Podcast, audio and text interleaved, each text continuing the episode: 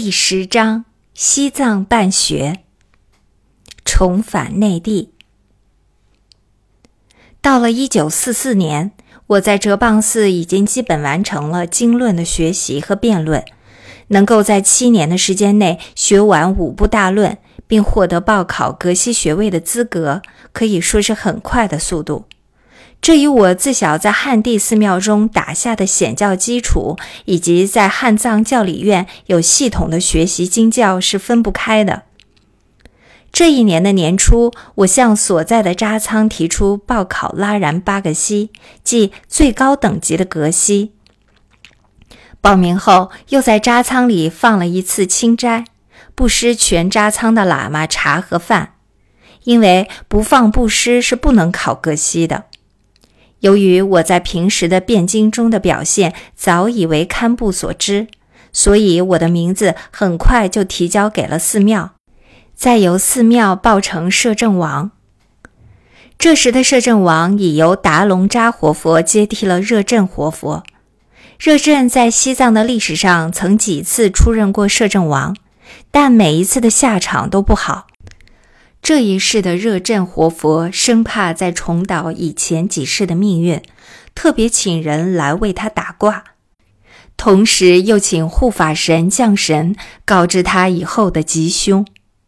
结果打卦的人和护法神都告诉他，在未来的三年中，他将有一场大难，避难的方法只有辞去摄政王，静心闭关修法三年。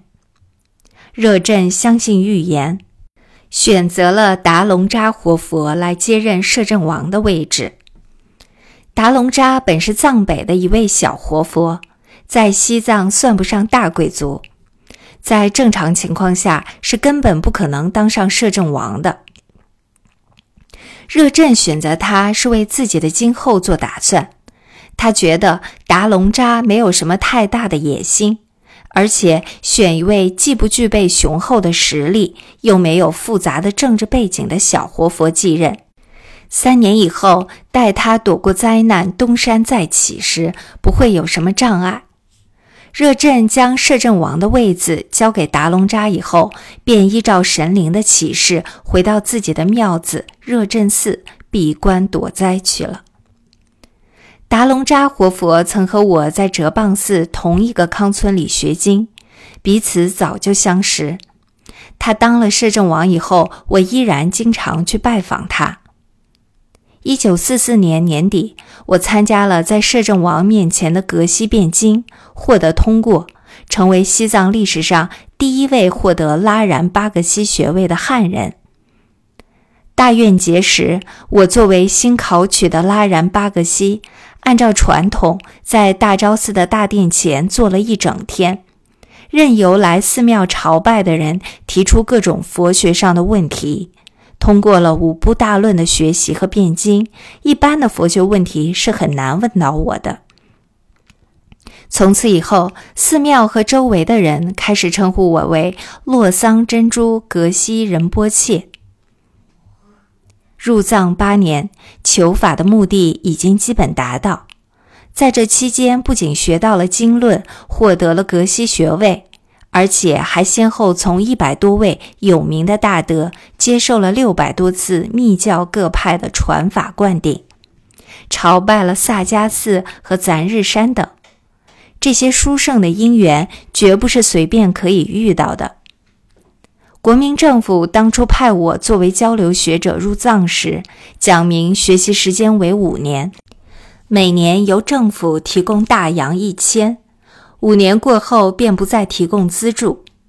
因此，在西藏最后的三年里，无法再靠政府的津贴。我在西藏的所有生活费用全部依赖在重庆的法尊法师、我的好朋友张莲菩提和其他内地的友人接济。到了一九四五年时，我身上的钱已经差不多用尽。这时，我开始考虑返回内地，一是阔别了八年，再说抗战已接近尾声，想回去看看内地形势的发展。二是我曾经希望能留在西藏做一些对汉藏关系有益的工作。但在这几年里，我目睹了国民政府蒙藏委员会驻藏办事处人员交替和变化，政策的前后不一。中央派来的大员对如何团结西藏的上层社会和发展汉藏民族的关系一筹莫展，结果使中央政府和西藏地方的关系不进反退。在这种情形下，我深深感到自己留在西藏，并不可能为发展汉藏两地之间的关系做成任何事情。于是决定还是返回重庆。先看看内地的形势，再做今后的打算。打定主意后，我首先去拜见摄政王达隆扎活佛，向他辞行。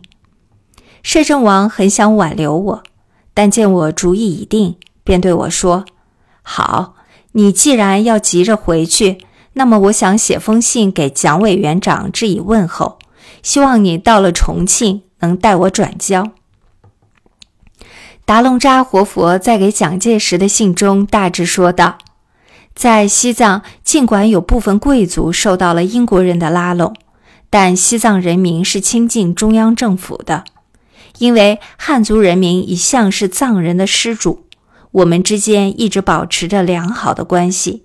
特委托洛桑珍珠格西向您叙述西藏的最近情形，并带上长寿佛一尊为礼品。”事实上，摄政王眼看此时内地抗日战争即将胜利，中央政府的力量强大了，希望借这个机会向蒋介石示好。同时，他对于蒙藏委员会驻藏办事处的一些做法一直心存不满。知道我对西藏情况的了解，以及个人与寺庙和西藏地方政府的关系远胜过驻藏办事处的人员。因此，希望我能把自己所了解的真实情况转告给蒋介石。返回内地的路线，我选择了跟随云南土司的商队，经过西康入云南，再到重庆，希望能领略一下这一路上的风土人情。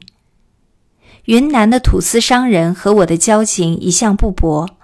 他们最初来到拉萨做生意时，四处租不到房子。西藏的贵族不肯把房子租给不熟悉的外来人，他们于是找到了我，请我一定帮忙为他们说情。我去见了这位贵族，讲明由我来担保。对方看到我喇嘛的身份，不再迟疑，将房子租给了他们。从此，我和这批云南商人结成了好友，经常往来。土司听说我准备与他们一同返回内地，一百个欢迎，同时又建议我在拉萨采购一批内地紧缺的商品，由他们的驼队帮我运回内地，到了那边转手卖出，就能赚到三倍的利润，这样就解决了我囊空如洗的困境。我听从了他的建议，请他为我买了一批布匹和棉纱，夹杂在他们的货物当中运去云南。土司为了报答我当年为他们帮忙，运费分文不收。离开拉萨前，我又专门采购了一大批卡基布、毛呢、皮货、丝袜等等作为礼品，准备送给重庆的亲朋好友。阔别了八年，如今回去总不能空着手。这些东西在拉萨不难买到，可到了内地就成了人人喜欢的稀罕物品。从西藏到云南的传统路线是西藏、西康、金沙江、罗龙宗，这一路整整走了三个月，可谓风餐露宿，基本没有帐篷休息，晚上常常睡在露天。商队要看马匹的情况调整休息时间，因为马背上驮的是布匹和棉纱，驮到云南便是一本万利。那时昆明属于战区，物资极其缺乏，什么东西都能卖出好价钱，因此绝不能让马累垮。长途跋涉，马背经常被人骑烂，万一马匹在途中死了，非但货物无法运到。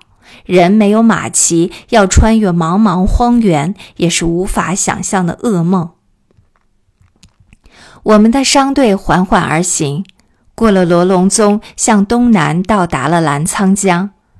过江的方法惊险无比。原来澜沧江上没有桥，只有一条溜索悬在空中，连接两岸。过江的人和牲口要用竹皮绞成的竹索吊在溜索上，从江的一头划到对岸。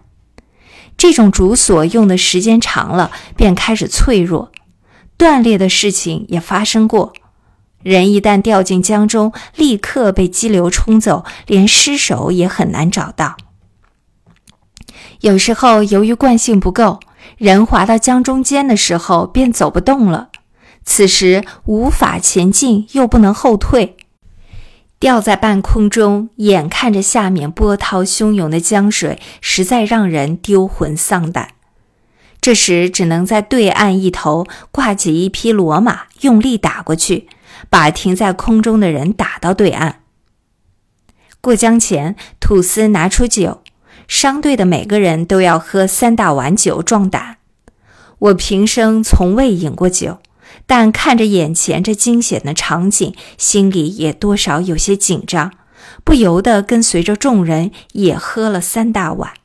好在没有意外发生，人和货全都平安的过了江。过了澜沧江，我本以为会从此一路平安，顺顺利利的到达昆明，谁知前方还有更让人意想不到的意外。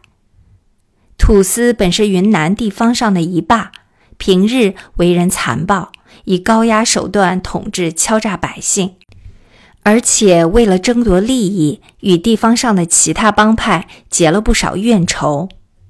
因此，在云南有不少人欲取他的性命为快。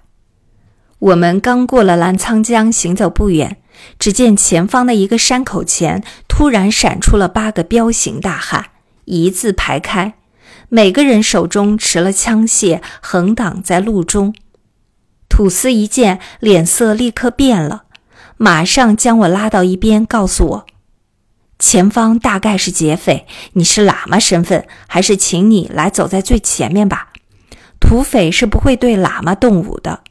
如果他们真的开枪，我们在你的身后立刻还击。”听他这样一讲。我无法推脱，只能硬着头皮走在最前面。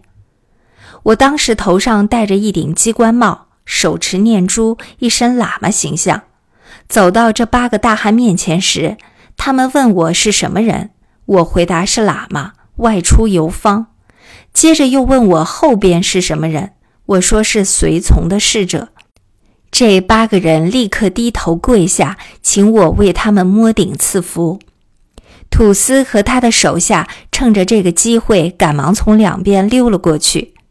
事后，土司才告诉我，这八个人正是他的仇人。打探到了他要回云南的消息，便埋伏在路上，准备趁机做掉他。多亏了我，让他逃脱了性命。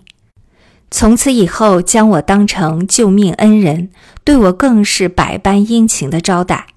到达云南后，土司立即将我在拉萨买的货物出了手，果然赚了三倍的利钱。我的口袋里一下子有了四五百万的法币，顿时阔气了起来。到了昆明，我首先找了一间洗澡堂子洗澡。在西藏的八年里，一直没有真正的洗过澡，身上的皮也不知结了多少层。一位搓背师傅走上前来为我搓背，他先是打量了我几眼，然后开口说：“先生，您这身子一次可洗不干净，要洗上几次才行。”接着又问：“不知先生有多久没洗澡了？”我打趣地对他说：“也算不上太久，不过八年而已。”把他听得目瞪口呆。